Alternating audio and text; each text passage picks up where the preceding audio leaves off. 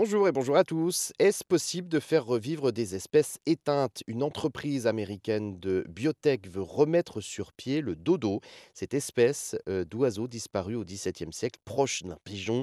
Les Américains euh, basés à Dallas veulent aussi ressusciter d'autres mammouths laineux disparus entre 8000 et 1650 ans avant notre ère, ou encore des loups de Tasmanie rayés comme un tigre disparu, lui, dans les années 30.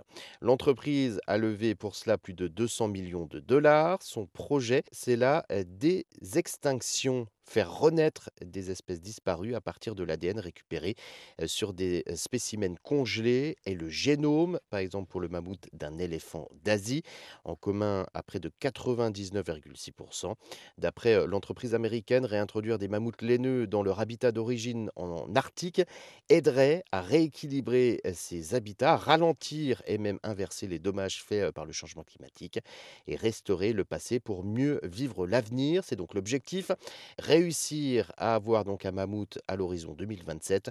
L'entreprise américaine euh, veut donc faire renaître des espèces disparues, mais aussi créer de nouvelles espèces, un mélange science-fiction-technologie.